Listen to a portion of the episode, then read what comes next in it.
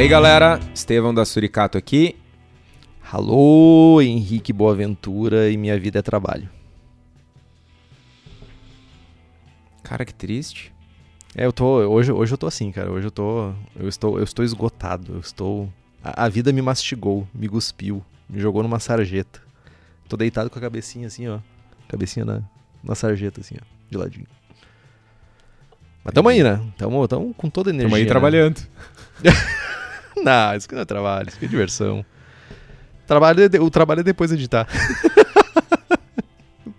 tu tossindo, tu pigarrando, Mano, eu essa nem- tua eu- câmera eu- travando. Eu nem tem mais tosse, velho. Só tem internet Tem. ruim. Tem tosse, tem tapinhas na mola do, do, do braço, tem o gato miando. O gato tá ronronando Mas- aqui do lado. Sai, baca! Só, só, só assim, sabe? De fundo, assim, se distancia uns dois metros do microfone, aquele. Sai, baca! Cara, o, o, o gato, eu imagino que tenha várias pessoas que gostam, gostam de gatos, né? Que estão ouvindo o programa. O gato, ele tem muito cara de que tá te julgando, sabe? Mano, É muito o meu engraçado. gato, ele, ele é meu, velho. Ele tem uma. Ele é grumpy. O, o gato novo, ele é de boas, mas esse aqui é, é super julgador e grumpy. Ele tem cara de que ele tá fazendo uma lista dos teus defeitos, assim, saca? Tipo, ele tem, esse- tipo assim, A lista é curta. A, a lista enche- pra preencher é curta, né? Tipo, porque faltou espaço. Não, meu gato. Eu, não tenho nada contra gato, tá? Mas eu gosto de cachorro. Cara, hoje vai ser um programa que vai ter mais conteúdo fora do programa do que né, fora do assunto. Por quê? Porque tem coisa pra falar, velho. Tem coisa. Por que, que tem coisa pra falar? Bom, a- o primeiro de tudo, tu não perguntou como eu tô, eu tô bem, Como é que tu tá obrigado. aqui, Tó? Tu tá se sentindo bem? Tá todo ah, tranquilo? O cocô lá. tá durinho? Eu, eu preciso ah, fazer um comunicado. Eu agora tenho um chip comunista no meu braço.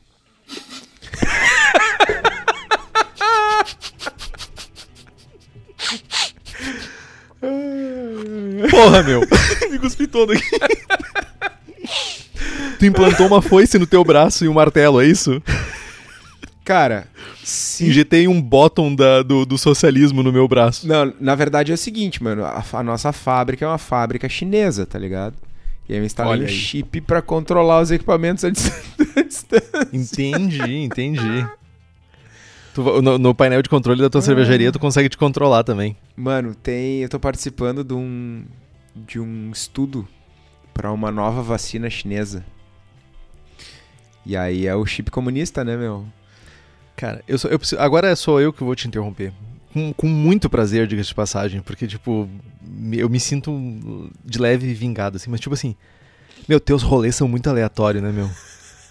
tu, tu dá uns rolês muito aleatórios. Tipo assim, eu tava ontem fazendo alguma coisa, e daí, tipo, alguém me manda uma mensagem, alguém, no caso, essa estimada pessoa que, que está falando aqui comigo, meu, eu, eu, eu posso ou não estar vacinado. Eu assim.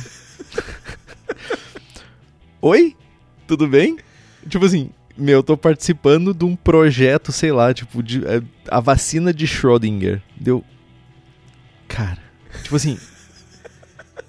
Eu só não consigo, sabe? Eu só não consigo, eu não consigo, sabe, expressar tudo, a- toda a aleatoriedade da pessoa que consegue sair de casa de manhã sem tomar café da manhã, lógico, porque esse animal não toma café da manhã. E não E, tipo assim, dois dias. E antes de chegar no trabalho, tipo assim, meu, participei de um evento, tipo assim, como se estivessem fazendo, sei lá, uma blitz na rua e te dizendo assim, ó, meu, tu quer tomar uma vacina? Ó, pode ser que tu esteja tomando farinha na veia ou não. Tipo, e ele vai. Mas, tipo. Joinha. pode continuar, cara. Eu só queria deixar, sabe? Eu acho que tu tá fazendo um trabalho pra humanidade. Não vou deixar de dizer isso. Por outro lado, teu rolê é muito aleatório, cara. Cara, a vida é feita pra viver, velho. Ah, filosofia pura, meu. Mano, o melhor de tudo é que a, a vacina de Schrödinger, meu, eu, eu, eu só posso descobrir se eu tô vacinado de verdade ou não se eu sair do estudo. Então, até eu Entendi. sair do estudo, eu, eu, eu tô vacinado e não tô ao mesmo tempo. Tu Eu um sou o gato dentro da caixa. Não, então até o final do estudo, tu, tu, tu pode ou não estar curado de uma doença que tu não sabe se tu tem ou não. É isso, tipo. Isso. Lembrando pessoas vacinadas continuem se cuidando, muito importante. Então, tipo, o Kitó também vai continuar se cuidando, usando máscara, etc tudo. Não vai sair lambendo o corrimão nem nada disso. Tem um ponto interessante agora, que os chineses estão ouvindo essa transmissão de antemão, porque eu tenho chip agora. Chip Paga nós, China. Paga nós. Se vocês estão escutando primeiro, vocês têm que pagar nós. é isso que eu digo. Ai, ai. Cara, mas foi, foi uma experiência. A parte da entrada no estudo lá foi uma experiência interessante. Meu, super, super, super, ultra, super top organizado. Fiquei bem, bem surpreso, positivamente surpreso. E vamos ver qual é que é. Vamos ver se, se dá certo, se não dá certo, se eu tenho sintomas ou não. Tem todo um acompanhamento, um ano de acompanhamento médico, meu, aplicativo, testes, meu, loucura. Bem, bem interessante. Assim. Acompanharemos em tempo real semanalmente o teu avanço. A tua conversão em um jacaré. O meu braço tá um pouquinho mais curto já. Entendi. Vai ficar assim. O braço esquerdo. É. Bom, é mentira mas... isso. Ninguém vira jacaré tomando vacina. Tomem a vacina. Tomem a vacina. Cara, eu tomei até a vacina tomem, não eu funciona. Disse, tomem a vacina. Tomem a vacina.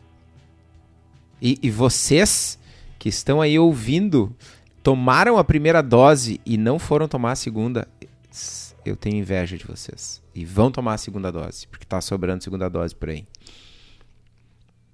Mas fala de cerveja, Kitó, já que tu já falou de aleatoriedades, de rolês bizarros que tenho, acontecem na tua vida.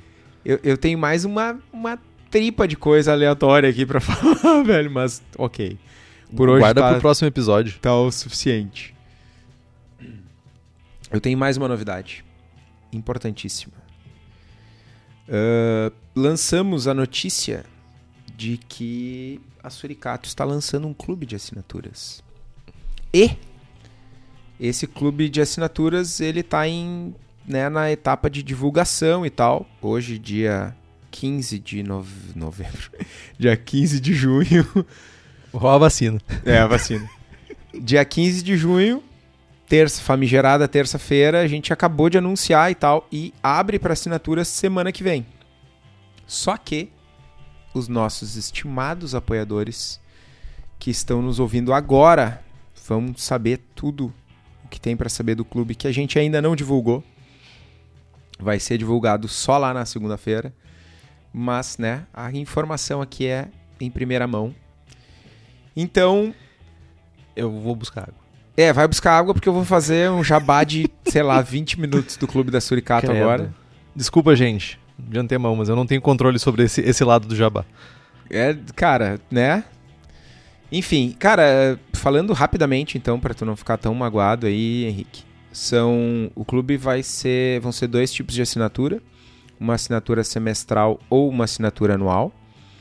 São dois produtos exclusivos, inéditos, por mês, duas latas de cada. Então vocês vão receber uma caixinha com quatro latas, duas latas de um produto, duas latas de outro produto, todo mês, na sua casa, com uma embalagem né, pensada para a cerveja chegar fresca na casa de vocês uh, isopor, ice pack. E aí um ponto importante, uh, não necessariamente a cerveja vai chegar gelada, porque infelizmente a gente vive, ou felizmente, não sei, num país continental.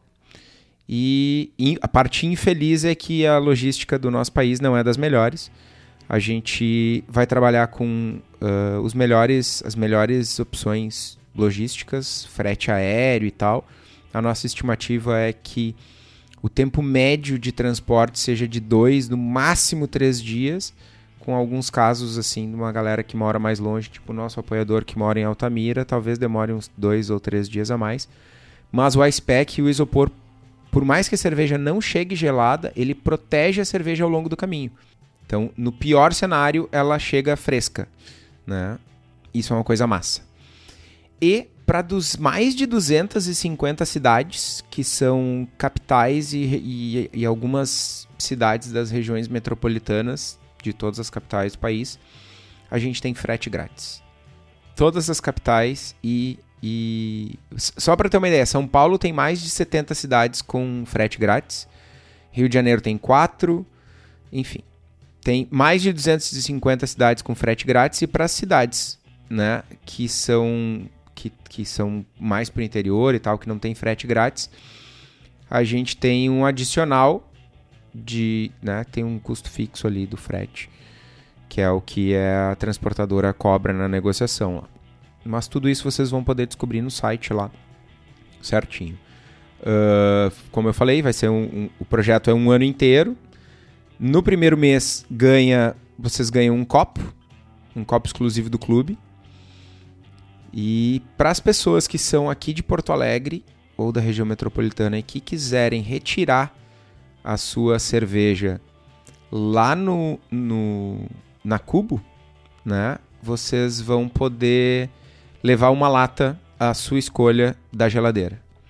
Então, ah, o Henrique assinou, ele vai lá buscar a caixinha dele e ele leva um, uma bonificação, um brinde, um chamego de poder levar uma lata para casa. Uh, na verdade, na assinatura semestral é um copo no primeiro envio e na assinatura anual são dois copos, um no primeiro envio e um no sétimo. Copos diferentes. Uh, e a parte mais importante, essencial eu diria, é que para apoiadoras e apoiadores do Braçagem Forte, rufem os tambores pausa para a expectativa, teremos 15% de desconto nos três primeiros dias de assinatura do clube. Olha aí, hein? Aí sim. Aí vi vantagem. Né? Né?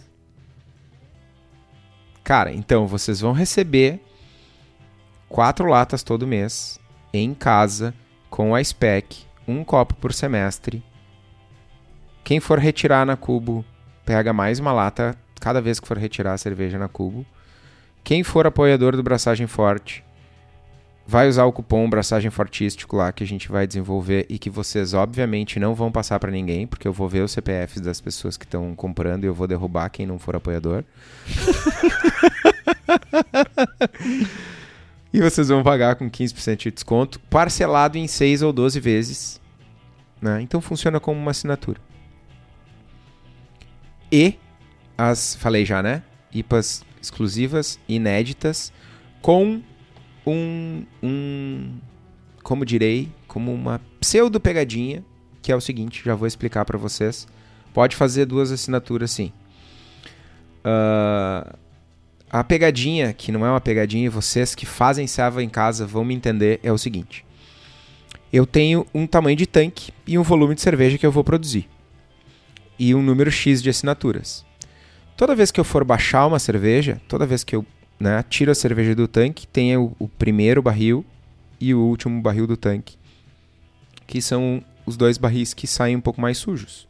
Apesar de usar um filtrinho ali, cara, sempre sai um pouco de lúpulo, né? É aquele barril que a gente não manda para o cliente, nunca. Esse barril sempre fica no bar. Ele decanta um pouquinho, a gente faz uma transferência e serve no bar. Esse barril eu não vou vender, né? Eu não vou, eu não vou enlatar. Então vai ter a cada mês um volumezinho pequeno, coisa de 30 a 50 litros, que vai ser vendido no bar. Então as servas são exclusivas, inéditas, exclusivas em lata para o clube, mas todo mês vai ter um pequeno volume que vai ser vendido exclusivamente no bar da Cubo. Então o Henrique, que não vai pagar a assinatura porque ele é muquirana, ele talvez, se sobrar, pode provar um pouquinho da serva lá no Bar da Cuba. Eu só vi vantagem nisso aí, hein? Olha só. Programa de exclusividade de lata. Duas latas, tem frete pro Brasil inteiro. Quatro latas. Duas latas, duas garrafas, duas dois rótulos dois diferentes. Produtos. Dois rótulos diferentes, quatro latas, entrega pro Brasil inteiro. Que mais? Tem um copo no primeiro rolê. O primeiro, primeira, a primeira vez a gente vai um copo para te tomar todas as outras cervejas que vão vir depois. Então, no final do ano, tu vai ter 24 check-ins no Untapped. É isso? Ah, eu só espero. Não, apoiadores do Braçagem Forte que não fizerem check-in com nota maior que 4,75, vamos tretar já, né? nota maior que 4,75 é 5, tá? é. tá? Só queria dizer isso. Pois é, tipo, né? Pra bom entendi. entendedor, 4,75 basta. Entendi, entendi. Olha aí. E, cara, gostei, cara. Muito massa. tenho certeza que será um sucesso absoluto. E se funcionar, eu já vi a, a Fê perguntando. Ah, tem uma parte interessante que eu não falei. Alguém perguntando, acho que foi a Fê, é. Se pode trocar IPA por Sours. Uh, calma, coraçãozinho. Que se funcionar, o clube, se tiver um engajamento legal, vem o clube de Sours na sequência aí. Clube Sauricato. Tipo isso. Bom, mas a informação interessante que eu esqueci de se retirar são três latas todos os meses. Na verdade, se tu for retirar, o Chico Milani pergunta, se retirar são três latas todos os meses. Na verdade, se retirar são cinco. Duas de um produto, né, do clube, duas de outro produto e uma lata aleatória que das, das de linha, das cervejas que, que estão disponíveis na geladeira da Cubo. Então, ah, sei lá, meu ego, goiabinha, amarilo da Distrito, Czech Pilsner da Cubo. Opa, pronto, falei. Né? Enfim. O que eu tava falando, muito importante, é que... que Eu falei que ia ser o programa de jabá, né, meu? Não, eu ia dizer, hoje é o programa 103, Jabá Absurdo. Cara, só lamento pra ti, velho. Ah, talvez tu tome as cervejas. Entendi. Mas, continuando, ah, uma coisa bem, bem legal que eu, que eu acho legal, pelo menos, e que, que acho que a maioria das pessoas que nos acompanham aqui no Braçagem vai curtir, é que a gente tem uma programação de conteúdos sobre as cervejas e sobre IPAs de uma maneira geral, que vai ser divulgada ao longo do- dos meses durante para os assinantes do clube. Então, tipo, por exemplo, ah, vou fazer uma Brett IPA com sabro. Com uma Brett esquisitona e com sabro, só para agradar o fino aí. Né? O fino curte sabro e aí eu vou usar, sei lá, vou fazer uma adição de Whirlpool, vou fazer um dry hopping a frio e eu vou trazer um pouco do, do desenho da receita e do porquê que foram escolhidos esses lúpulos. Esse lúpulo, no caso do meu exemplo, o bobinho e o porquê da levedura e qual o impacto sensorial que a gente vai ter, né? Alguém falou em degustação guiada. Vou tomar as cevas, vai ter videozinho e tal, pra gente fazer essa troca e falar um pouquinho sobre a ceva. E não só sobre a ceva pronta, mas sobre o processo de criação da ceva. Então acho que eu, como consumidor e como cervejeiro, não vejo isso no mercado, curto muito, gostaria que tivesse mais isso. E acho que quem assinar o clube e que, como nós que está aqui ouvindo Braçagem, né, que é cervejeiro que gosta de fazer e pesquisar, acho que vai ser algo que vai agregar bastante. Deu? Tá bom? deixa, eu, deixa eu consultar. Eu tinha uma colinha aqui, meu, mas azar do goleiro. Pega um vai, vai papiro no de- improviso. 3 metros. Meu chapéu, Esteban gente. Beer influencer. É, Ai, gente, o que, que eu vou te dizer, né? virei Mas faz uns anos já, né? O projeto é massa, cara. Parabéns e eu tenho certeza que vai ser um sucesso.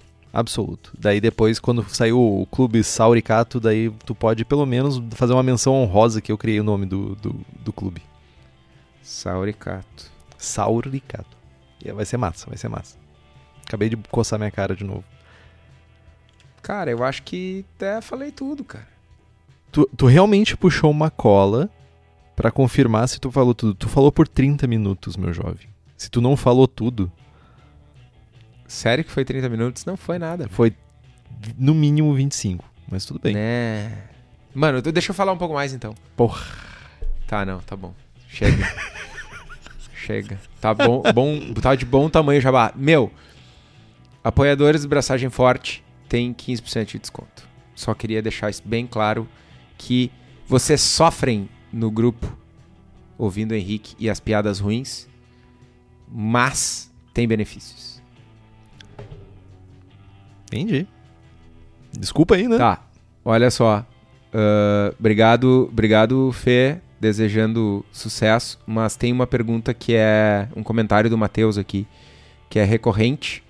Queremos poder comprar Suri e mandar junto também. No primeiro mês não vai acontecer. porque isso envolve algumas outras coisas de TI, do site, de transporte, tá? Mas estamos trabalhando nisso e vocês, apoiadores do Braçagem Forte, serão os cobaias assim que a gente tiver implementado a solução tecnológica lá para fazer isso e o acordo com as transportadoras. Uh, o primeiro mês que abrir venda de produtos de linha para mandar junto para o clube vai ser para os apoiadores. Eu ouço foguetes sendo explodidos, estourados em todas as vezes que as pessoas falam: Ah, não chega suricato aqui no meu rincão, na minha tão tão distante residência. E agora então isso finalmente vai ter um fim. Ainda depois de um mês, mas ainda assim vai ter um fim. Vai ser massa, vai ser massa. Vai dar. Vamos falar de como é que tu tá a tua vida agora, meu? Se escapou, né? Eu vi, eu vi tu dando essa tangenciada aí. Eu, vi. eu dei uma espiadinha na pauta, tá ligado? Entendi, entendi. Pra evitar maiores uh, rodeios, tá tudo tranquilo. Trabalhando bastante, até demais. Escrevendo alguns artigos, que é bem massa, gosto bastante de escrever, apesar de ter a minha particularidade de escrever do meu jeitinho maravilhoso e tão singular. Então estou escrevendo uns artigos aí que talvez sejam publicados num período curto de tempo. Aviso vocês aqui. Queria também aproveitar e mandar um abraço do Surra de Lúpulo, que a gente, como o Kitó falou, a gente gravou semana passada com eles. Recebeu, receberam a gente para ter uma conversa, trocar uma ideia, falar um pouquinho de pauta solta. Então foi bem divertido, o pessoal é muito gente fina, nos recebeu super bem, foi uma conversa bem massa. Acredito que meados de julho deve estar sendo publicado o episódio, a gente vai avisar nos nossos canais. Mas queria de antemão já deixar o agradecimento aí por receber a gente. E quiçá saia aquele spin-off, né? O Surra de Malte. Então fica, fica, fica aí o convite. Ah, e é isso, cara. Basicamente isso. Vamos falar de será que deu ruim? Minha densidade não bateu, que tô? Antes de falar disso, eu tenho mais um mini jabá. Porra! Meu, é, é um jabá do braçagem forte agora. Ah, oh, pelo menos isso. Cara, eu, eu gostaria muito de comentar com vocês. Eu não vou fazer o. Não vou dar o spoiler aqui nem nada, mas a gente tu tá. não consegue te controlar, né? Eu já cheguei a essa conclusão. Não, consigo, não, não pode não deixar consigo, nenhuma notícia na tua mão, né? Não, não, eu não vou dar a notícia. Eu vou plantar a sementinha da curiosidade na cabeça das pessoas. É diferente. Entendi. Estamos Ou seja, tu não tra... consegue te controlar e tu vai ter que falar. É isso. Não. Estamos trabalhando fortemente. Parece que não, Parece que o Henrique e o Estevão só fazem reclamar, mas a gente está trabalhando arduamente em novidades braçagem fortísticas de várias espécies para vocês, apoiadores e ouvintes. Tem coisa muito massa vindo. Não fiquem com muita expectativa, mas fiquem com muita expectativa, porque vai ser bem divertido tanto coisas no programa quanto fora dele. Pronto, falei. Deu. Eu, eu inclusive, eu, eu quero ouvir o próximo episódio para ver quais são essas coisas. Que eu não sei do que, que vai ter de novidade no programa, mas tudo bem. Acho que não sei, né? Sabe. Ah, então tá bom. Então, seguindo essa montanha russa de assuntos aleatórios na vida do cervejeiro e jabazísticos do Kitó, hoje a gente vai falar sobre densidade. Mas antes de mais nada, eu queria falar sobre quem decide os assuntos que estão sendo abordados no Será que Deu Ruim, que a gente está estendendo loucamente os programas depois dos Off Flavors.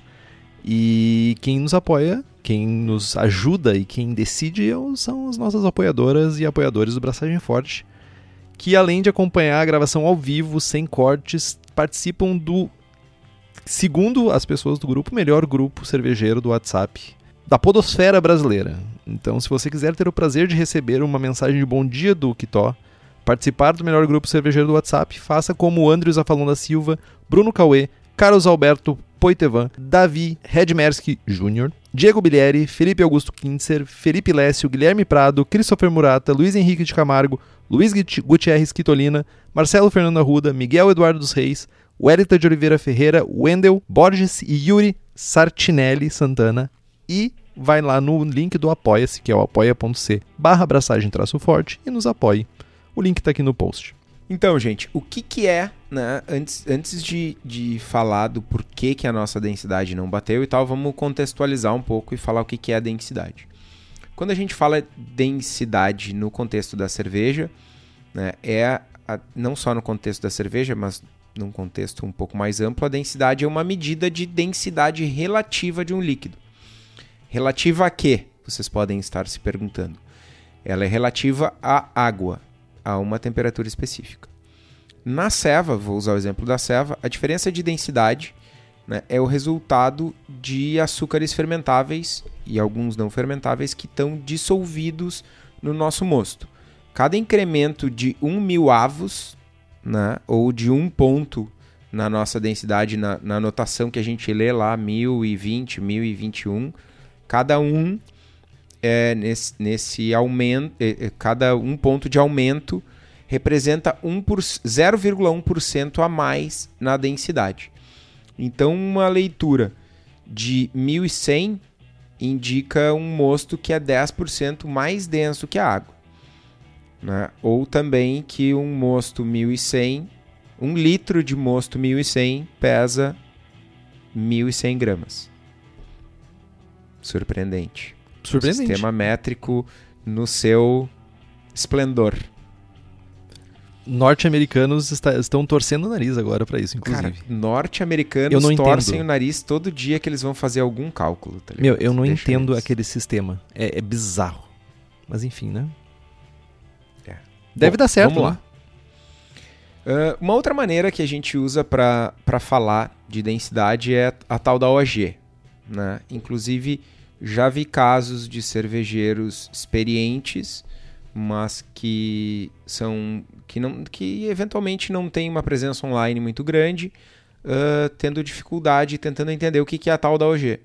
OG é o termo em inglês para Original Gravity, que é o termo usado para denominar a densidade pré-fermentação. Em português é chamado de extrato primitivo ou extrato original na, na indústria e para nós cervejeiros caseiros densidade inicial é, um, é uma boa denominação, uma denominação bastante utilizada.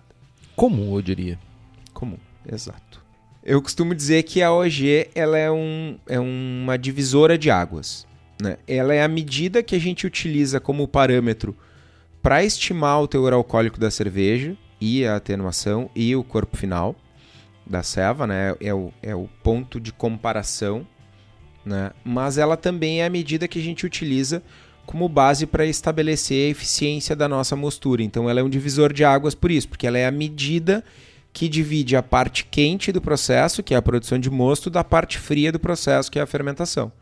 Né? Ela é a medida que faz essa união. Né? E falando em parte quente do processo e falando em mostura, o lugar certo para comprar aquela beer maker topzera para não passar trabalho na abraçagem, para fazer uma abraçagem rápida, né? E sem aquele monte de panela, sem aquele monte de confusão. É na cerveja da casa.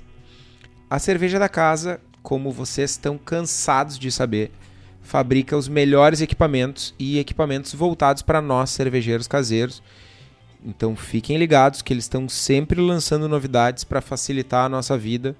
O Henrique acabou de postar no grupo de apoiadores faz uns dias do Trubstopper e tem outras novidades no caminho. Então, para quem é da região metropolitana de Porto Alegre, é só dar um pulo no espaço da Cerveja da Casa, na rua Paracatu 220, no bairro Igara, em Canoas, ou entrar no site da Cerveja da Casa, que é cervejadacasa.com, e conferir os produtos e as novidades da cerveja da casa. Lembrando que a gente tem lá no site da cerveja da casa as receitas do Braçagem Forte, American IPA, Double IPA, Hazy IPA, American Porter, Goza, Ordinary Bitter e Rauchbier.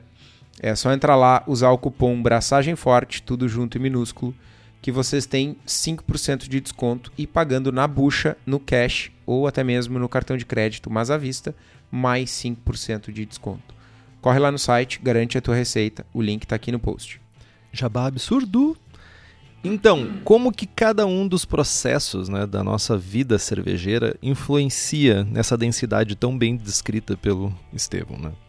A gente começa lá no grist, né, na escolha da, do grist da nossa cerveja. A seleção de grãos elas pode ter um, podem ter um impacto significativo na nossa densidade. Não é incomum a gente escolher algum grão aleatório lá no nosso software Pode ser o Brewfather, por exemplo, se você usar o link do Braçagem Forte, a gente ganha beiro, beirolinhas. Então, uh, a gente precisa, se a gente não estiver atento, né, aos termos, uh, ao real potencial de contribuição daquele grão, a gente pode acabar tendo variações, né? Tem variação de lote para lote que são maiores ainda se a gente for pensar em fornecedor para fornecedor. Então isso é uma coisa que a gente precisa estar tá sempre prestando atenção quando a gente está falando de densidade. A gente pode consultar facilmente essas informações nos laudos dos maltes junto com os fornecedores. Isso vem quando tu compra na tua brew shop, tu pode pedir, geralmente o pessoal tem isso super à mão. Então quando tu vai lá montar a tua receita, geralmente o software ele vai ter um um, digamos, um, um, ponto específico lá, tipo, ah, essa, esse malte aqui ele tem uma, uma, uma capacidade de gerar o uma densidade X, e daí tu vai ter que ajustar de acordo com aquele lote em específico que tu está recebendo na tua casa. Mas geralmente os fornecedores tentam, pelo menos das mesmas, das mesmas maltarias, tentam ficar dentro de um ponto comum para não ter tanta variação e tu não sofrer tanto no final das contas. Também a eficiência estimada, né? Quando a gente desenha uma receita, a gente estima uma eficiência de mostura para o nosso equipamento. É uma coisa que cada pessoa, cada equipamento Cada cervejeiro caseiro vai ter a sua eficiência lá, que tu estima, lógico, sempre baseando isso em. É, tu faz experiências, né? Pra, tu faz lotes de teste para te conseguir chegar nessa eficiência de mostura. Então, se a gente digitar algo errado, a gente pode estar tá num dia bom e a gente pode estar tá meio otimista e tu, no final das contas, acabar com uma densidade mais baixa. Ou tu pode estar tá pessimista demais e tu acaba com uma densidade mais alta. Então é importante que a gente tenha um controle da nossa eficiência, né? Bem legal do nosso equipamento. Uh, isso pode impactar diretamente na eficiência projetada para nossa receita. Então, fazer testes é legal. Eu todo equipamento, toda mudança de equipamento, eu sempre me planejo para ter um, um lote de testes para garantir que a minha eficiência vai estar mais ou menos no comum. Por que, que isso? Sabe quando a gente fala na nossa receita lá no final dos programas de Braçando com Estilo, quando a gente fala, ah, essa, essa receita é para uma eficiência de 70%, que é no caso do Kitó, geralmente o equipamento dele é de 70%.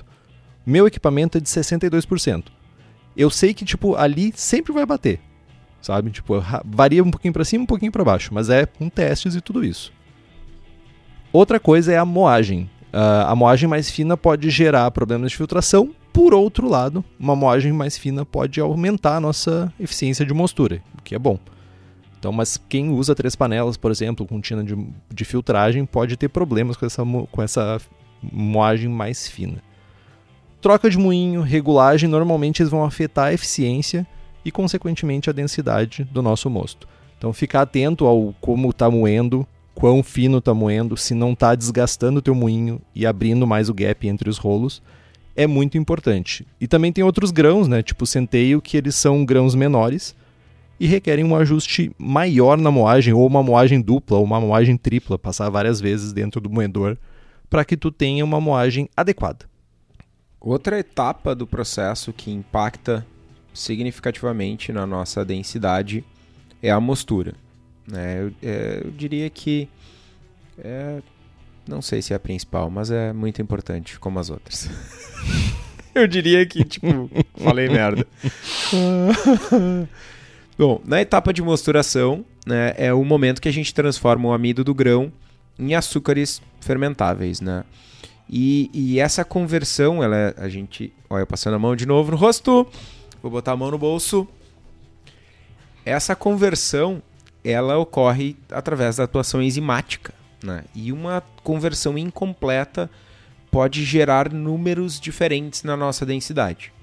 Conhecer o equipamento e os tempos de, mo de mosturação do nosso equipamento são passos extremamente importantes. Na dúvida, e eu sei que a imensa maioria dos cervejeiros caseiros que tem mais de três braçagens não faz teste de iodo, na dúvida, façam. Né? É bem mais comum a gente ter uma conversão parcial do que a gente imagina. Mosturas com recirculação contínua, mas principalmente com agitação da cama de grãos, tem um impacto mais, uh, positivo, né? a gente vai ter uma eficiência maior e, consequentemente, a gente vai ter uma densidade ou mais próximo do que a gente projetou ou acima. Né? É, essa diferença é bastante significativa quando a gente mexe a cama de grãos algumas vezes ao longo da mostura. O pessoal do Brulosophy, estimado Brulosophy, que sempre nos escuta, abraço pessoal do Brulosophy, eles fizeram uma experiência de fazer uma abraçagem com e uma abraçagem sem agitação. A abraçagem, se eu não estou enganado, era de 10 em 10 minutos, era agitada a cama de grãos, ou de 15 em 15 minutos. E foi notado um aumento de até 5 pontos na eficiência com, esse, com essa um, agitação da cama de grãos. Não só a recirculação, que a recirculação constante, sim, é muito benéfica também. Mas realmente desfazer a, a cama de grãos que está formada. Muitas pessoas agora vão pensar, tipo, poxa vida, mas eu, tipo, eu não tenho que formar um elemento filtrante, sabe? Eu não tenho que formar uma cama de grãos para eu filtrar minha cerveja depois. Sim, mas tu manter o teu mosto em suspensão e agitando e homogêneo aumenta o, a área de contato das tuas enzimas, né, que estão dentro do teu mosto, e consequentemente tu consegue ter uma maior eficiência da tua mostura. Então é bem legal essa informação, principalmente para quem faz brew bag, que uh, historicamente falando a gente tem uh, eficiências menores, levemente menores nos últimos anos, já está quase igual aí com uh, equipamentos com três panelas, mas quem usa na bag que não se preocupa tanto em formar cama de grãos, mal. Vai lá, de 15 15 minutos, pega colherzinha e dá uma. agita um pouquinho e era isso. Outra etapa importante do nosso processo que influencia na densidade é a etapa posterior à mosturação, que é a etapa de filtração. Não adianta muito a gente converter com eficiência os nossos amidos né, e ter um, uma conversão completa e tal, se durante a filtração a gente diluir o mosto demais ou ainda deixar esse amido para trás na cama de grãos quando a gente fizer a lavagem. A altura da cama de grãos, a velocidade da filtração e a quantidade de água de lavagem são pontos muito importantes no processo. Né? A imensa maioria dos cervejeiros caseiros e profissionais hoje uh, não faz mais conta na mão. Né? Então, isso é uma coisa que sai meio que automática nos softwares por aí né? Uh, principalmente com, relacionado à quantidade de água de lavagem. Ainda assim, uh, a altura da cama de grãos, né, ela influencia muito. Quando a gente vai fazer, vamos lá, vou dar um exemplo bobinho. A gente está fazendo cevas com uma densidade em torno de 1060. 1050, 1060, 1050, 1060, vou fazer uma ceva 1100.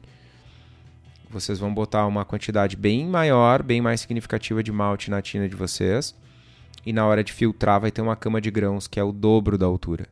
E vocês vão ver um decréscimo significativo na eficiência e, um, se vocês não ajustarem isso na hora de desenhar a receita, vocês vão ficar com uma densidade menor do que a projetada. Né? Então, isso é bastante importante.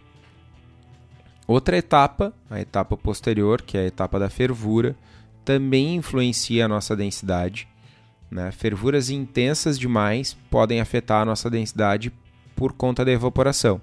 A gente, com uma fervura muito intensa, vai evaporar mais líquido e vai nos deixar com um mosto mais concentrado. Ao passo que fervuras pouco intensas podem não fazer uma evaporação tão grande quanto a projetada e nos deixar com um volume maior e uma densidade menor.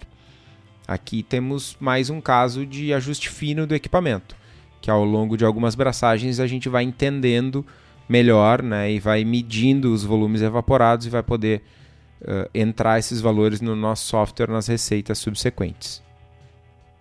Quem tem equipamentos com resistência geralmente consegue ter um controle bem preciso da quantidade de uh, evaporação que vai ter teu equipamento. Ao passo de que pessoas que têm fervuras com uh, fogareiro, ou seja lá qual uma maneira, fogão na tua casa, geralmente está muito relacionado à pressão que tu pode tirar né, de dentro do teu, do teu, lá do teu botijão. Porque com, lá no início, quando tá cheio, tu vai ter uma pressão bem boa, e daí tu abre só um pouquinho, sabe? Sai que nem fosse um caga-fogo. E quando vai acabando o gás de dentro do, do botijão, tu acaba tendo menos pressão e, consequentemente, tu vai ter uma, um menos, menor potencial de calor que vai gerar uma talvez uma fervura não tão eficiente, que vai evaporar menos. Então é, é bem, é bem nítido para mim, assim, tipo, porque uh, como eu consigo controlar na linha da panela a quantidade que está evaporando, dá pra ver. No início do botijão, eu ainda fervo com botijão, tá? No início, cara, às vezes até evapora um litro a mais, um litro e meio a mais, e mais pro final do botijão, às vezes, isso inverte. Então é legal que tu tenha esse controle e tu conheça o equipamento. Lá pela décima abraçagem usando o mesmo equipamento, isso vai ficar sussa para ti. Mas é importante pensar nisso, né? É importante ter isso em mente. Mas falando, né, a gente está falando aí, já chegamos no processo da fervura. O que, que vem depois da fervura? Resfriamento. E a gente resfria para quê? Fermentar. Então, o melhor lugar que tem para comprar micróbios marotos para fermentar a tua cerveja é a Levtech, que tem nove tipos de Saccharomyces, oito tipos de bactéria, blends, bretas tradicionais e bretas isolados aqui no Brasil. E para ti que é profissional, a Levtech oferece consultoria em boas práticas de fermentação, fabricação e controle de qualidade, montagem de laboratórios, treinamento de pessoal e banco de leveduras. Então entra lá no site levtech.com.br e faz as tuas compras. Que tome, meu estimado. Meu moço já está pronto. Tem arrumação? Você deve estar se perguntando, imagino eu. Então a primeira pergunta que a gente tem que fazer aqui é: tu já mediu a tua densidade pré-boil? Se tu não mediu, vamos anotar aqui para medir na próxima, pois isso é uma informação importante. É, uma, é importante a gente ter esse método né, para evitar que, uma, que a nossa densidade inicial fique longe do alvo. Então, no momento que a gente termina de coletar o mosto na panela de fervura, a gente deve realizar né, uma medição do volume e da densidade da nossa cerveja. Com isso, a gente consegue corrigir mais facilmente, fervendo mais ou fervendo por menos tempo. Se o ponto do processo já passou e a tua densidade for muito baixa, existem algumas maneiras de adicionar açúcares ao mosto. O ponto de, atenção aqui fica por conta da relação entre açúcares fermentáveis e não fermentáveis da adição. Então, para mantermos uma relação similar e da, da maioria das, das cervejas, né, a gente pode adicionar DME, que nada mais que é extrato de malte, né, pronto ali para ser usado. Ou a gente pode utilizar açúcares simples, tipo lactose, maltodextrina, que são outras, outros tipos de açúcar, açúcares, maltose, mas esses açúcares têm características diferentes, que pode acabar com uma cerveja mais seca ou mais encorpada, né? no caso dos açúcares que são menos fermentecíveis. Cara, e se a densidade for muito alta, a saída, né, a saída mais fácil, mais óbvia é a gente diluir esse mosto com água, né, tomando cuidado para adicionar água filtrada e sem contaminantes. Normalmente uma água fervida e resfriada dá conta do recado. E aqui eu faço um, um reforço né, no que o Henrique falou da densidade pré-boil. E naquilo que a gente falou, ou deveria ter falado lá no início do episódio, que é. Esquecemos. Que em não mede não muda. Né? A gente não tem como corrigir o rumo se a gente não sabe que caminho a gente está trilhando. Se a gente não mediu a densidade pré-boil, a gente está ferrado. Porque chegou no final da fervura, a gente errou a densidade, agora tem que botar açúcar, tem que botar água e tal. E aí, tá, vou botar água. Ah, mas não vou botar água da torneira. Ah, vou ferver. Aí lá vai tu mais uma hora aquecer a água, ferver, resfriar para adicionar na bombona. Se tu mediu a pré-boil, mediu o teu volume, mediu a, densidade pré-boil e tu viu que tu tá com o volume certo com uma densidade maior, ou até mesmo com volume mais baixo e a densidade maior, tu pode adicionar água ali mesmo. E ali tu não precisa ferver, porque tu tá adicionando pré-boil antes da fervura, saca? Então, uh, a gente pode, se a gente tem uma medição constante durante o processo, a gente pode corrigir mais cedo e aí o impacto é menor. Eu, por exemplo, eu faço a medição quando eu estou transferindo para fervura, eu sempre meço a densidade do primeiro mosto. Né? Coletei, drenei a tina de, de filtração, eu vou medir a densidade daquele mosto e naquela medida eu já sei, eu já tenho uma noção, porque eu já conheço meu equipamento, já abracei algumas vezes nele eu já sei se eu tive uma conversão e se eu tive um, uma extração de, mal, de açúcares dos maltes adequada ou não. Né? Então, se eu estou lá numa medição uh, do primeiro mosto, tipo 1088 ou 1068, bom, eu sei que eu tive um problema na minha mosturação. Né? Não é, eu já sei onde atuar na próxima abraçagem, por exemplo. Né? Eu sei que não foi na lavagem, porque eu não lavei ainda. Né? Então, quanto mais cedo tu mede, mais cedo e mais fácil de identificar a correção. Né? Uh, um ponto de atenção bem importante quando a gente vai uh, corrigir né, a densidade é a lupulagem. Né? Caso a gente tenha alterações de volume na fervura, a gente pode ter uma diferença significativa no amargor da ceva sem uma correção. Né? Então é super importante ficar atento ao volume da fervura, né? o volume inicial da fervura e os volumes que evaporam durante a fervura, para corrigir adições de lúpulo para não ficar com uma ceva muito amarga ou pouco amarga. De novo, um exemplo, né? Cheguei, deveria ter coletado 40 litros a 1060 para iniciar a fervura, coletei 30 litros a 1060. Se eu fizer a mesma adição de lúpulo que era para aqueles 40 litros, eu vou ter uma cerveja, sei lá, 25% mais amarga numa continha de padeiro. Né? Ou o contrário, vou adicionar a mesma quantidade de lúpulo que eu ia usar para 30 litros num, em 40. Né? Eu estou diluindo essa quantidade de lúpulo.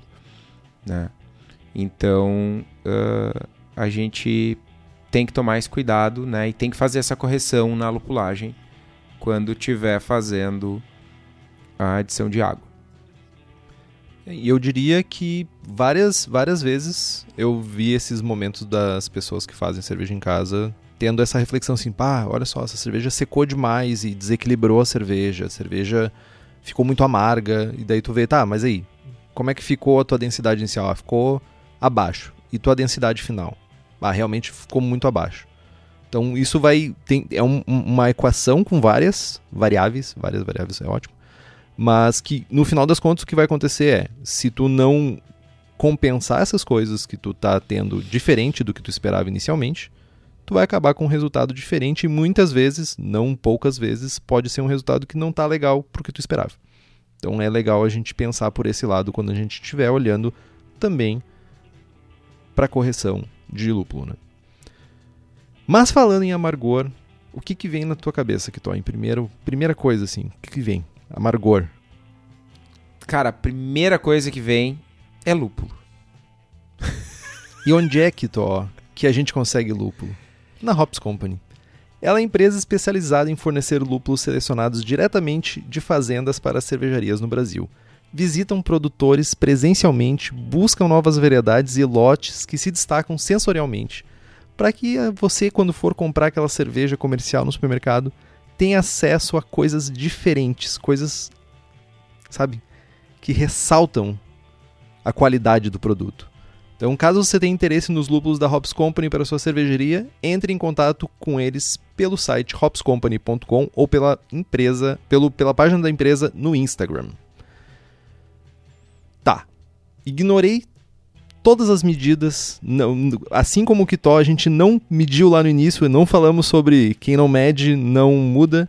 O que, que a gente faz? Quais são os impactos? O que, que isso gera na nossa cerveja depois que a gente fermenta ela? Então vamos lá. Considerando uma densidade mais baixa, a cerveja vai ficar mais seca com uma densidade menor. Né? Então o potencial de amargor desequilibrado pode ter um potencial de amargor desequilibrado caso não tenha havido uma correção de lupulagem, como o Kitó falou um pouquinho antes, e vai ter menos álcool na cerveja. E se por outro lado a gente tiver uma densidade mais alta, né, muito provavelmente a gente vai ter uma cerveja mais alcoólica, um pouco mais encorpada, com uma FG mais alta e eventualmente um pouquinho mais doce, tanto por mais açúcar residual quanto pela falta de correção de amargor. Né? E aí uh, tem um ponto que é em mostos mais densos a gente tem uma taxa de isomerização mais baixa. Né? Esse é um ponto excelente ponto, bem importante. Né? E cara, uh, com relação à cerveja mais seca ou, ou, ou, menos seca, né? O que acontece é que a, a levedura ela, ela vai atenuar um, um percentual fixo é muito forte, mas ela vai atenuar uma quantidade X de açúcares, né? Uma parcela dos açúcares que tem na cerveja. E aí para nossa conta aqui vamos usar 75%. Se tu tem uma cerveja que começa numa densidade mais baixa e tu atenua 75% dos açúcares que estão ali, os 25% que sobram é 25% de uma quantidade menor de açúcares, né? Que tinha. Então tu vai ter uma cerveja mais que, que deveria ter, na verdade. Então tu vai ter uma cerveja mais seca. E o oposto acontece também, não é? Vou fazer uma cerveja que era para ser 1050 e parar em 1010 e agora vou fazer uma ceva 1100 e não vai parar em 1010. Vai parar em, sei lá, em 1025. Né? Porque a tua temperatura de mostura foi a mesma, porque tu não ajustou os outros parâmetros da receita, né? A quantidade de levedura eventualmente vai ser a mesma e tal. Então a gente vai ter uh, cervejas levemente mais alcoólicas e mais encorpadas ou menos alcoólicas e menos encorpadas. Acho que a gente cobriu de uma maneira bastante sucinta né, os pontos que afetam as nossas medições de densidade e os pontos importantes né, de por que medir e tal. Não prometerei, mas a gente quase não abordou eficiência nesse programa, porque isso envolve uma cacetada de cálculo, isso envolve fazer um programa gigante, não ia caber de tanto jabá que tem hoje. Então foi tudo de caso pensado. Não prometerei, mas no futuro é possível que haja um programa para falar de eficiência. Não, vai ter. Vai ter. Tenho testemunhas, não, está gravado que essa promessa não foi feita por mim. Não. E vocês. Como a gente não vai falar sobre uma coisa que é tão importante no processo cervejeiro? Como tu Como? não pagou 10 litros de Keush pro teu melhor amigo, que é um cara tão importante na tua vida? Mas isso não é tão importante no, no meio cervejeiro. Há controvérsias. Só para nós. Só para nós que é importante. E para todo mundo que me cobra toda vez que eu falo sobre isso. Temos livros que, que podem colaborar nessa jornada das pessoas para buscar um, uma, um ajuste na sua densidade para entender um pouquinho mais sobre essas questões de densidade? Temos livros e a gente tem conteúdo uh, para pessoas que estão começando no hobby, né, que é um conteúdo uh, mais, mais básico, que, que fala um pouco mais dos princípios da coisa sem tanta calculeira, e tem conteúdo para quem é bem macaco velho e que já tem, já tem aquela mancha na barriga, barriga queimada na panela. Meu chapéu. A primeira indicação é o How to Brew, do Palmer. O Brewing Better Beer, do, do Gordon Strong, também tem informações importantíssimas. Um livro que fala um pouco disso também é o Designing Great Beers, The Ultimate Guide to Brewing Classic Beer Styles, do Ray Daniels. É um baita livro. E para quem quer se aprofundar um pouco mais, e quer entrar na calculeira e detalhar e, e, entender a fundo e fazer o cálculo na mão e fazer a planilha no Excel, que nem o Kitó e tal. Brewing Engineering do Steven Deeds tem bastante conteúdo não só sobre densidade, mas sobre todo o processo. É bem legal. Os links estão no post. É o, o, um comentário, o Design Great Beers, a galera tem um pouco de preconceito com ele porque ele é um livro mais antigo. Ele, inclusive, ele tem uma abordagem bem diferente. Ele é um livro mais. Ele é um livro mais técnico, assim, eu acho. Até eu ousaria dizer isso. Ele não tem tantos gráficos, tantas, tantas fotinhos, nem nada disso. Mas ele é um livro muito bom. Ele é um livro que tem um conteúdo muito bom. E a galera meio que passa batido por ele às vezes por causa disso. Ele é um livro que, ao contrário do nosso grupo, não tem figurinhas. É, exato. Tipo isso. Um excelente ponto. Mas, tipo assim, compara, por exemplo, o Ray Daniels com o Randy Mosher, por exemplo. O livro do Randy Mosher é uma obra de arte. Ele é, tipo, foca em botar um monte de figurinha, explicação e tudo. E o, o Ray Daniels, ele já é mais focado no conteúdo, sabe? Ele é mais denso. Mas isso não faz dele um livro ruim. É um livro muito bom. É isso então que dó. Cara, eu acho que tá 20 minutos Apago. de programa, uma hora de jabá. Exatamente o que aconteceu hoje, cara. Ah. E 15 minutos de microfones com problema. Não, cara, mas é, de novo, né? A gente ainda. A gente segue na busca de um formato ideal e não necessariamente a gente vai encontrar. pro Será que Deu Ruim. Tem assuntos que são mais densos, realmente, como o da espuma. Melhor piada Melhor. do. de- inclusive, depois de uma semana publicado, ou duas semanas publicado o episódio, ainda tinha gente descobrindo a piada. Então é, é essa que é a, a mágica da coisa. É, é a melhor piada do mundo invertido. E, bom, enfim, como eu diria, como eu estava dizendo, eh, tem alguns conteúdos que são mais densos, como o de espuma, e tem alguns conteúdos que são mais retos, né? Como o episódio de hoje, a gente vai seguir trazendo desafios da abraçagem, da fermentação, da maturação, do invase, da carbonatação, enfim, de todo o processo e algumas coisas mais nos programas Será que deu ruim? Fiquem ligados. Chico Milani pergunta no grupo, no grupo não, perdão, no chat, ao vivo. E para corrigir a FG. Então, pra gente corrigir a FG, é, o buraco é bem mais embaixo. O furo é mais embaixo para usar o nome de uma ceva da Súria. Ah, por quê? Porque a gente não tem mais que só ah, se atentar para o amargor da cerveja, mas o álcool ou o caráter de malte, o, o aroma, enfim, tem uma série de outras, de outras características da cerveja que vão ser impactadas. Dito isso, temos uma cerveja que deveria ter parado em 1013 e parou em 1020. que fazer? Cara, ou tu bota uma levedura mais atenuativa, Geralmente Brett. Blet, e aí tem um universo gigantesco, né, de, de se abre uma porta para outra dimensão, basicamente. Acabou a tua ceva, ela vai ser outra coisa. Ou tu dilui com água. Ah, diluir com água em casa é, cara, muita roubada.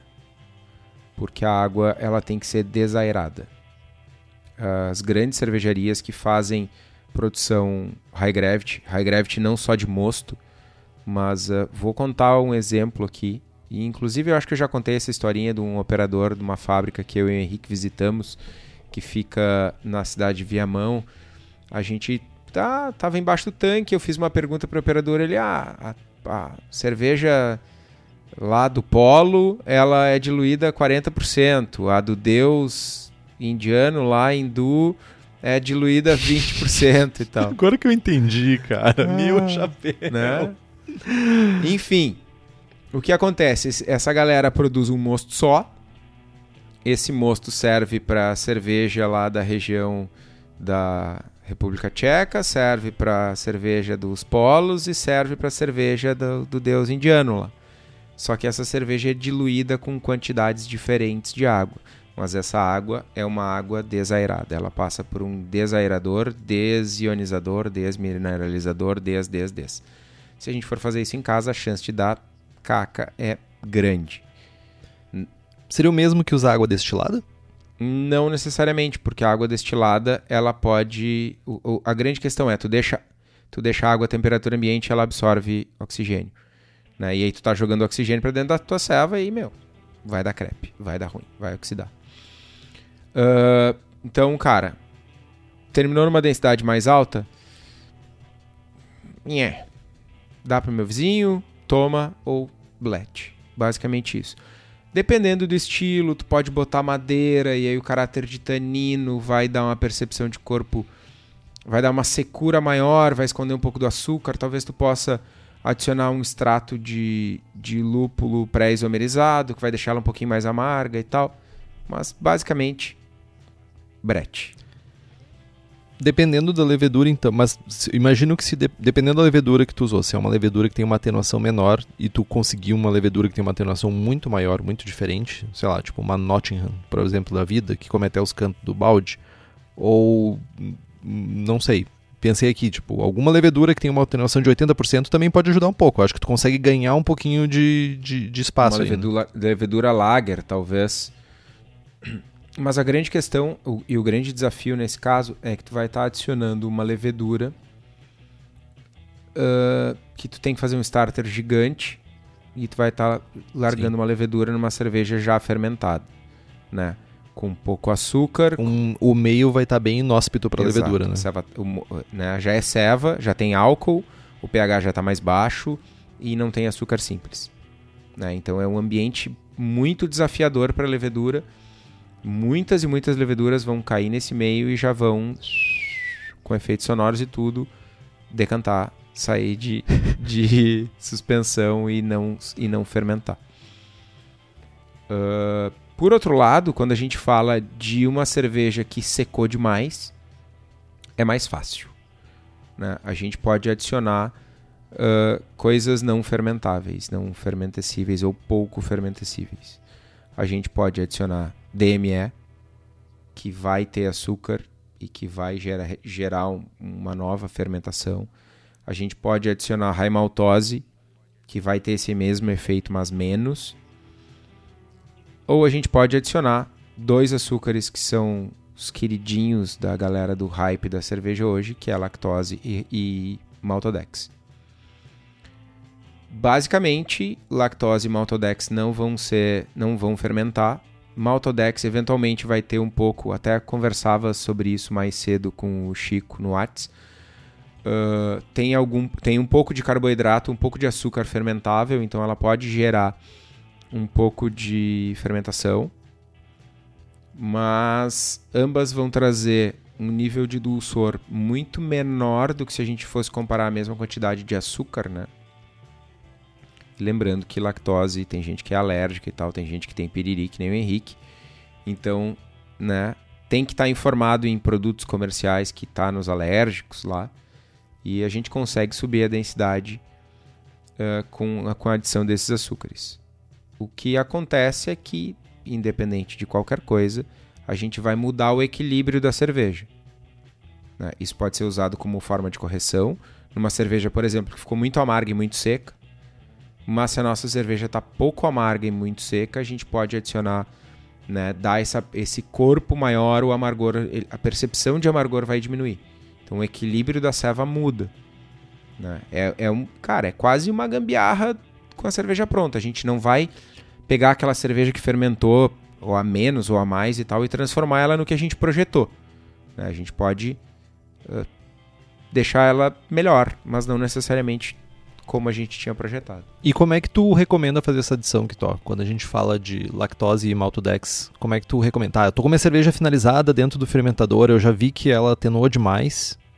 Como que tu recomenda fazer essa adição? É só salpicar por cima, assim?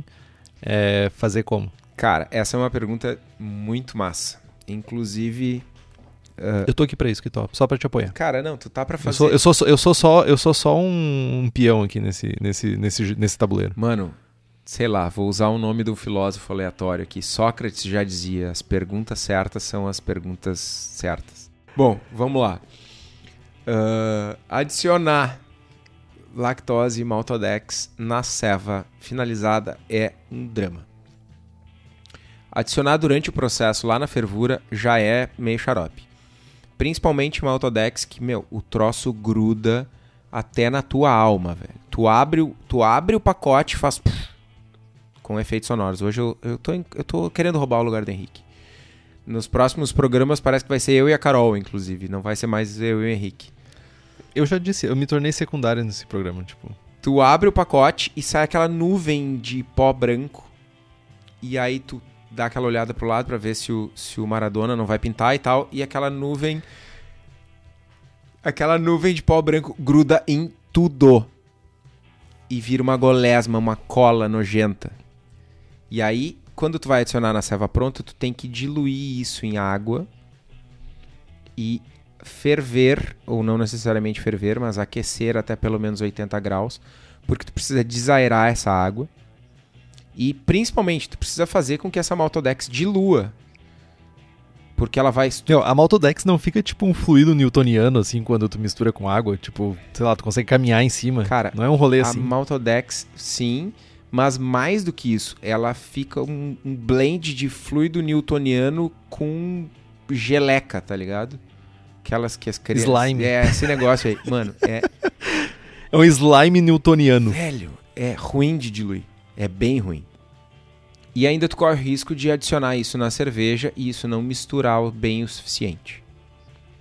Né? Então tu tem que né, ou borbulhar CO2 ou chacoalhar a tua bombona e aguardar o tempo subsequente, digamos assim, para que a levedura ou o lúpulo, tudo que ressuspendeu, decante.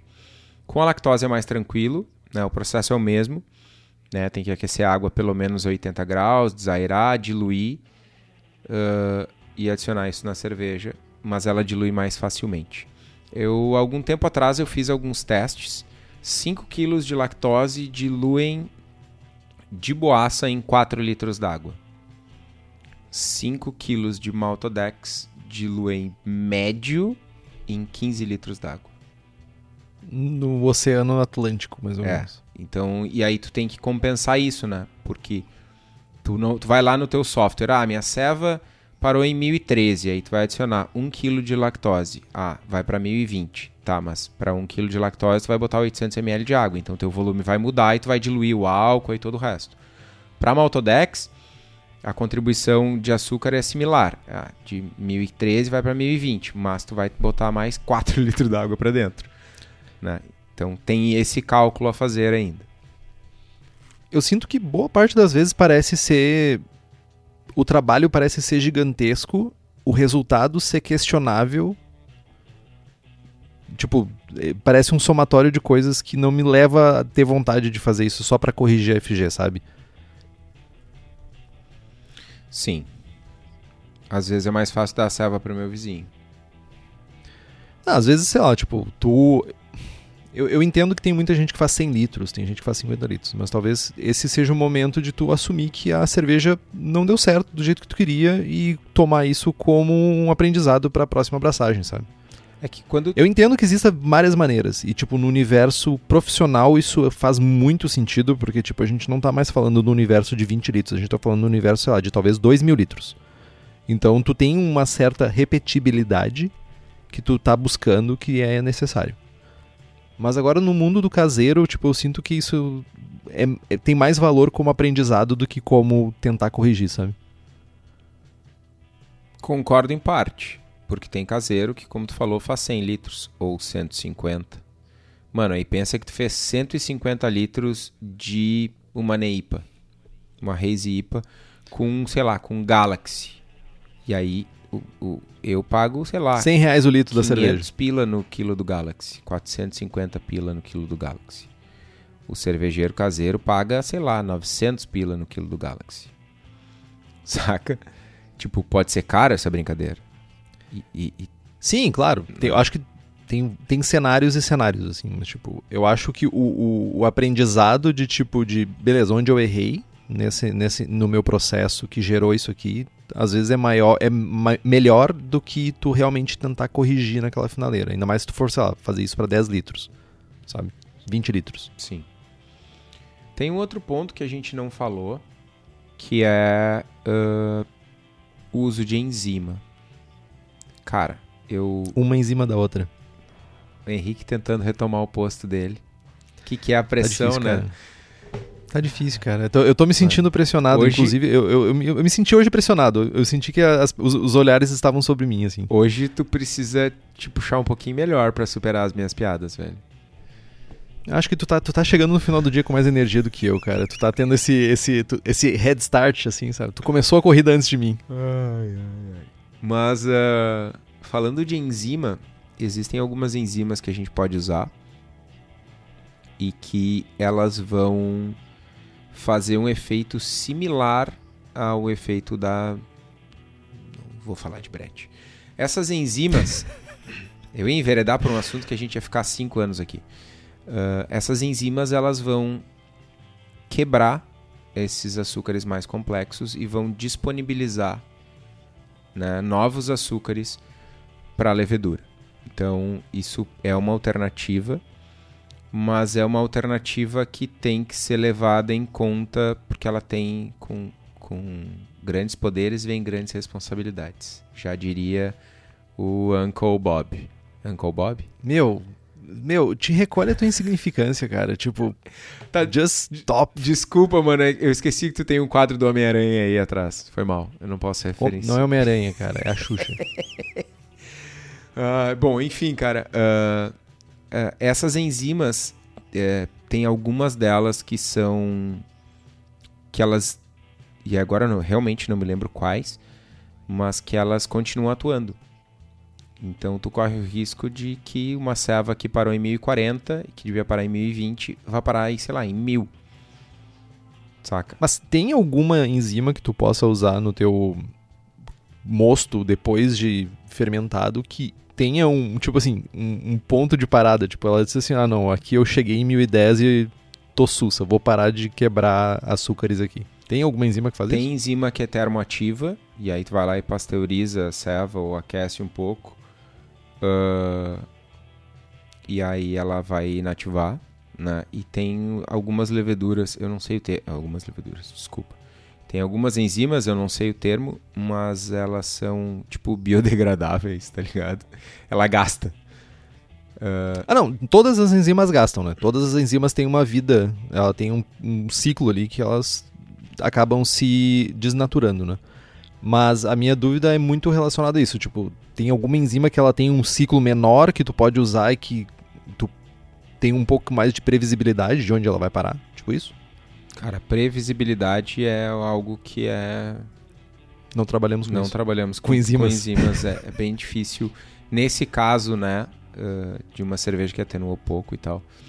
Aí tem, tem alguns, alguns protocolos que tu pode seguir. Tipo, ah, tô com a cerveja no tanque, era para parar em 1010, tá em 1020, parou de fermentar. Primeira coisa, tira uma amostra do tanque e faz uma fermentação forçada. Né? Bota num Erlen, aquece e tenta ver se, se vai fermentar. Não fermentou, bota um pouquinho de açúcar. Ah, beleza. Ah, teve atividade. Significa que a levedura está ativa e que não tinha mais açúcares disponíveis. Quando forneceu açúcar, ela fermentou. Ou o contrário. Né? Tu fez, tentou fazer a fermentação forçada, não rolou, botou açúcar, não rolou também. Significa que tu tá com um problema na tua levedura e que talvez tu possa fazer um novo pitch e tal. E aí tu vai buscando identificar, né, se, tu, se é o teu mix de açúcares do mosto, se é a tua levedura, o que está acontecendo. Né? Mas tudo isso num ambiente caseiro eu acho que faz pouco sentido. Como tu falou antes, né, salvo que a gente esteja falando de volumes maiores, 100, 200 litros. Cara, 20 litrinhos. Né? Dá pro vizinho, sim. pro sogro, pra sogra. É que as enzimas ali, a gente tá falando basicamente, provavelmente, de alfa-amilase, né? São enzimas alfa-amilase, provavelmente. E elas têm uma temperatura alta para serem desnaturadas. A gente tá falando acima de 70 graus. Então a gente vai ter que aquecer nossa cerveja fermentada a 70 graus. Então a gente já tá passando nossa cerveja por um processo desgraçado. Então parece que a tentativa de resolver vai ser também super complexa, sabe? Eu sei que tem maneiras, Uh, dá- tem coisas que tu pode fazer, mas ao mesmo tempo eu fico me perguntando, sabe? Qual é o trade-off e quanto vale a pena? Cara, e o Matheus me dá um, um disclaimer aqui que é, não é o Uncle Bob, é o Uncle Ben. Uncle Bob não é o arroz? Não sei, Eu mas o Uncle Bob Ben é, um o arroz, feijão. É um minute. Isso, é o feijão, meu. Isso que dá tu tentar fazer piada, tu tenta, isso que dá tu pisar onde tu não deve pisar, cara. Só, só pisa onde tu consegue, sabe? Não, não, não sabe brincar, não desce pro play. Uncle Bob. Uncle Bob é feijão mesmo, cara. Puta merda, velho. Ah, Uncle Ben's é o feijão, velho. O Uncle Bob, ele é um cara do, do mercado da TI, cara. Ele é um, so, um engenheiro de software, cara. Caceta, velho. Bom, meu, e com essa, chegamos ao final do programa. A gente já Chega chegou ao hoje, final velho. do programa, na verdade, a gente só estendeu e botou uma, uma carga enorme nas minhas costas pra editar, mas tudo bem. Eu mereço, eu mereço, é isso que eu mereço. Então, compra os livros que estão no post, nós ganhamos uma porcentagem e você não gasta um centavo a mais por isso. Compre também as camisetas do Braçagem Forte na nossa lojinha, o link está lá no site. Quem nos apoia com as camisetas é o pessoal da Versus Uniformes. Que além das camisetas também faz camisas polo, uniformes profissionais, jaquetas, moletons e estão em Bento Gonçalves, Rio Grande do Sul. O contato é através do telefone 54 3452 0968 ou pelo site versus.ind.br. Curta nossa página no Facebook, nos siga no Instagram, assine o feed pelo nosso site. Nós também estamos no Spotify, no Google Podcasts e no Deezer. E se você gostou do programa e quiser fazer um review no iTunes ou no seu agregador de podcast favorito, isso significa muito para nós. Compartilhe os episódios com seus amigos. Tem dúvidas, sugestão de pauta, críticas, quer anunciar a sua empresa ou seu produto? E-mail para contato ou mande uma mensagem para nós no Facebook. É isso que tô. É isso. Braçagem forte. Braçagem forte.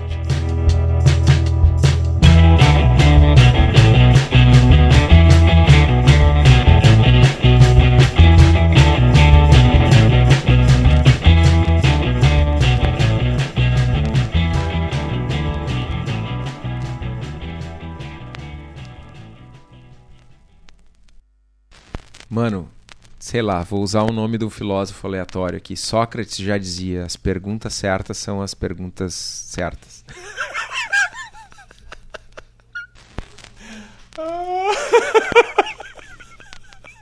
Esse programa era pra ter encerrado faz 20 minutos. Tivemos a chance. Culpa tua, Chico.